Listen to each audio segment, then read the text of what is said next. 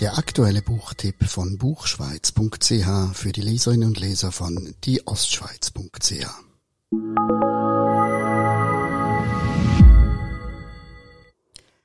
Tanners Erde von Lukas Meisel erscheint im Juli 2022 im Rowold Verlag. Kapitel 4 Tanners Kühe stehen in der Landschaft rum und rupfen Gras aus der Erde. Sie strecken ihre grauen, glänzenden Flotzmäuler der Sonne entgegen, kauen zufrieden. Das Gras wird von Magen zu Magen geschoben, kommt ab und zu nochmal zwischen die Zähne. Rupfen, schlucken, vergären, wiederkäuen, verdauen.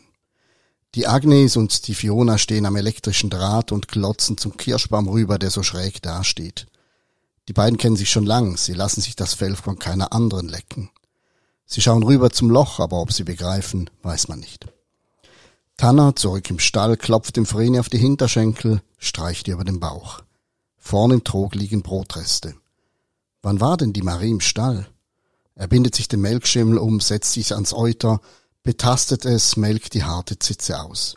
Das Vreni hebt druckartiger Hinterbein, wirft den Tanner fast um. Er tätschelt ihr die Flanke, da senkt sich das Bein. Er tunkt den Finger in die Milch, steckt ihn in den Mund. Sie schmeckt salzig, kein gutes Zeichen. Hohe Zellzahlen. Mein liebes Vreni, was machst du bloß für Sachen? Er reibt die Zitze mit Tonerde ein. Das Vreni hat es gut, denn es weiß noch nichts. Die Agnes und die Fiona haben schon was gemerkt. Die anderen wohl auch, aber wenigstens nicht die Marie. Von hier unten ist das Loch nicht zu erkennen. Sie hätte schon raufgehen müssen und da hätte er sie doch gesehen, oder, Vreni? Tanner schabt den Mist vom Stallboden auf das Gitter. Die Fladen klatschen runter in die Rinne, die zum Güllenloch führt. Den Mist schaufelt er auf die Schubkarre. Die er über ein Brett, den Miststock hoch, kippt sie zur Seite. Es dampft, Mücken fliegen hoch. Zuletzt gießt er die braune Soße aus. In den Stall streut er frisches Stroh. Da will man sich gleich selbst reinlegen, so gemütlich sieht das aus, so heimelig riecht das. Er wäscht sich die Hände am Steintrog, er braucht lang, Sonst braucht er nie so lang. Er versucht wohl, das rauszuwaschen, was in den Beugfalten seiner Hände sitzt. Dann brauchen seine Hände was zum Greifen, Drehen, Stoßen, Heben. Er geht in den Schopf, da steht die Mähmaschine. Die Mähmaschine auseinandernehmen, eine durchaus sinnvolle Aufgabe. Sie starrt vor Gras und Dreck. Tanner fächert den Werkzeugkasten auf. Achterkreuz passt nicht. Zehnerkreuz passt. Er hat Mühe, den Schraubenzieher zu halten, so zittern ihm die Schweißfinger. Die brauchen dir doch nicht zu zittern. Den hast du schon mal auseinandergebaut und wieder zusammenbekommen. Da ist nichts dabei. Innen Sechskant, Hutschraube mit Kontermutter. Er schraubt und schraubt. Irgendwann gibt's nichts mehr zu schrauben. Auf einen Lumpen gibt er Benzin, putzt Teil um Teil, bis das Metall wieder glänzt. Als alles geputzt ist, setzt er die Maschine zusammen. Allein die Messerschiene spannt er noch nicht ein, die will er noch schleifen. Er nimmt den Winkelschleifer zur Hand, schleift einzeln die Zähne der Messerschiene, gibt Acht, sie soll nicht spröde werden und schartig. Um zwölf öffnet er die Haustür und da fällt ihm auf, dass sie quietscht. Und so stapft er in den Schopf zurück, nimmt die Öldose und sprüht damit die Scharniere ein. Er schwingt die Tür auf und zu, sie quietscht nicht mehr. Tanner knarrt die Treppe hoch. Hat die schon immer geknarrt? Er hört die Marie in der Küche werkeln, bleibt auf der Treppe stehen. Schubladen gehen auf und zu, es wird in einen Topf gerührt. Die Küchentür geht auf, Marie kommt raus mit dem Suppentopf, Tanner dackelt ihr nach in die Stube. Er setzt sich, das Fenster im Rücken, damit er den schrägen Kirschbaum und den Dampf nicht sehen muss. Das Radio läuft, Nachrichten. Der Bundesrat hat beschlossen, ein Vater löscht seine Familie aus, es soll sonnig bleiben. Dem Vreni geht's gut im Fall.